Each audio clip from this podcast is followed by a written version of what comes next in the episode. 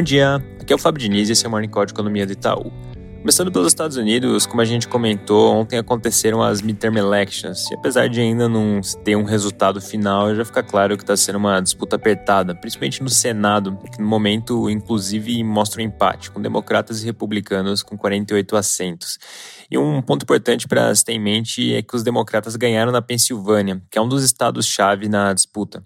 Agora, os outros estados-chave também para se ficar de olho são Geórgia e Nevada, que estão mostrando uma corrida bem próxima. E como na Geórgia tem segundo turno, é possível que os resultados finais só sejam conhecidos de fato no dia 6 de dezembro. Na Câmara, os republicanos estão caminhando para ter maioria, no momento com 198 assentos contra 178 dos democratas. Amanhã a gente retoma esse assunto com os números atualizados.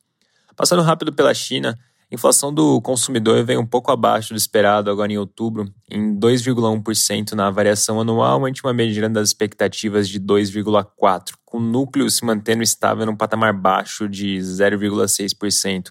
Também saiu a inflação do produtor, que veio com queda de 1,3% na variação anual, um pouco menos intensa do que a mediana de menos 1,5%. Lembrando aqui que em setembro esse dado estava em mais 0,9%. Essa virada para o território negativo é uma sinalização relevante de desaceleração na inflação de bens global. Já passando para o Brasil, o noticiário segue concentrado em duas principais frentes. Equipe de transição e PEC para manter o Auxílio Brasil no patamar de 600 reais e aumentar outros gastos que não cabem no teto. Em relação à transição, ontem o vice-presidente eleito Geraldo Alckmin anunciou vários nomes, e aqui vale destacar o grupo técnico de economia que vai compor o time. Foram anunciados André Lara Rezende, Guilherme Melo, Nelson Barbosa e Pércio Arida.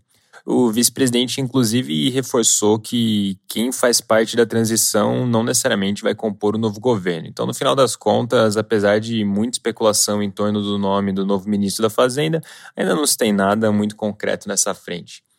Falando agora sobre as discussões da PEC, ontem saíram várias notícias durante o dia trazendo diferentes formatos de um potencial texto.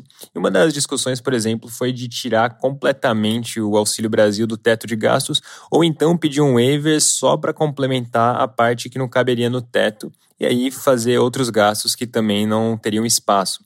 Mas no final das contas, a decisão final sobre como essa PEC de fato vai, vai acontecer ainda não foi tomada. E hoje o dia pode trazer bem, movimentos bem relevantes nessa frente, porque o, o presidente eleito Lula deve analisar as propostas e discutir com os presidentes da Câmara e do Senado. Então, certamente vão sair várias notícias ao longo do dia sobre esse tema. A gente volta a comentar no Morning Call de amanhã.